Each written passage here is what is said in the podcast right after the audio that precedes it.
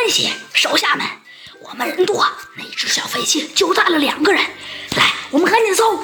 只见这位狮子王啊，率先命令了他那好几十人的手下呀，开始到处搜寻线索了。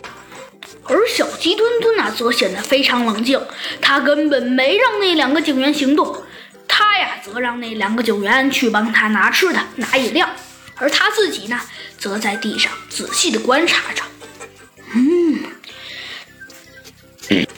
是狮子王他们先到的是，先到的现场，他们应该不敢破坏现场，而且。如果他破坏的话，也肯定也肯定是在赌注之后啊，因为那时候我还没有跟他赌呢。所以，小鸡墩墩啊，继续向地上看去。嗯，看来这个害犯人作案手段非常高明啊。只见呐，地上被害人的家里呀，已经被洗劫一空了，被害人呐，横倒在地上。初步确定死者死于昨天。嗯，这么说，那那那个狮子王和他们几个警员肯定也搜查过这里了。可是，可是这里一点蛛丝马迹也没有留下。要是打一个平局，唉，要是打一个平局，那就不好了。小鸡墩墩哪说着，继续寻找。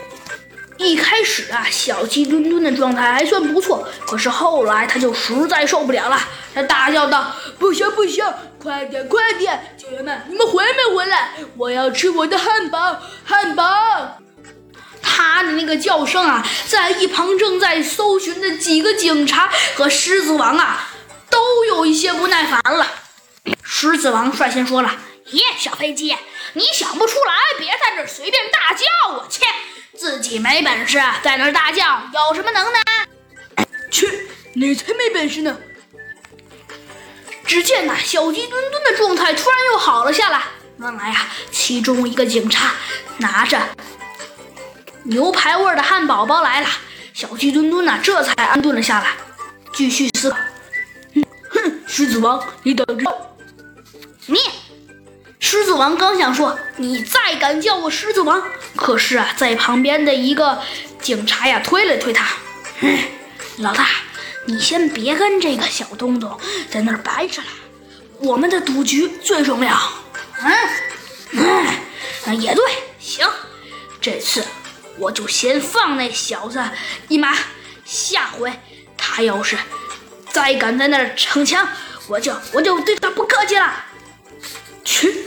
小鸡墩墩哪，切的：“ 好了，嘿嘿，狮子王，这次我就要让你看看，在真正的真理面前，你还有什么能白吃的。”小鸡墩墩为什么会突然说到这种话呢？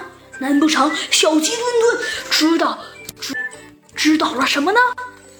我们下集告诉你。